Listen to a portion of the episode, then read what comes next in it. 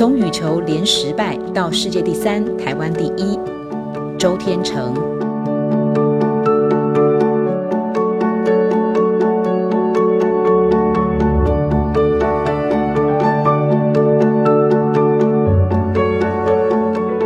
Hello，大家好，我是羽球选手周天成，世界排名第三，台湾排名第一。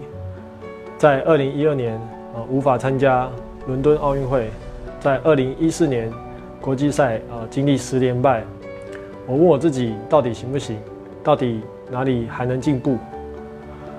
我就像是一台拼装车，引擎是法拉利，不过轮胎却是国产的。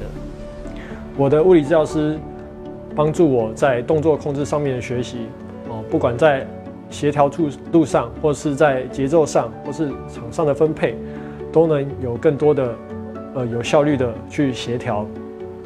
终于在二零一六年的里约奥运会，我获得了参赛资格。在二零一八年亚运会，我获得男子单打的银牌，这都是当时最佳的记录。不过现在有百分之一的机会能够进步，我都愿意去尝试去学习。圣经上说：“我不觉得自己已经得着了，我只有一件事，就是忘记背后，努力面前，向着标杆直跑。”我在祷告时发现自己真正的问题。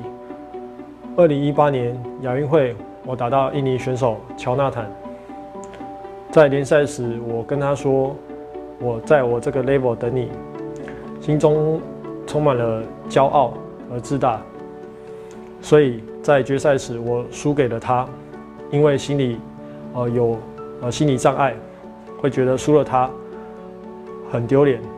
但现在我放下了我面子的问题，我去和他说，我现在要向你们年轻选手学习，我必须放下自己的面子，有更多在心理上的突破。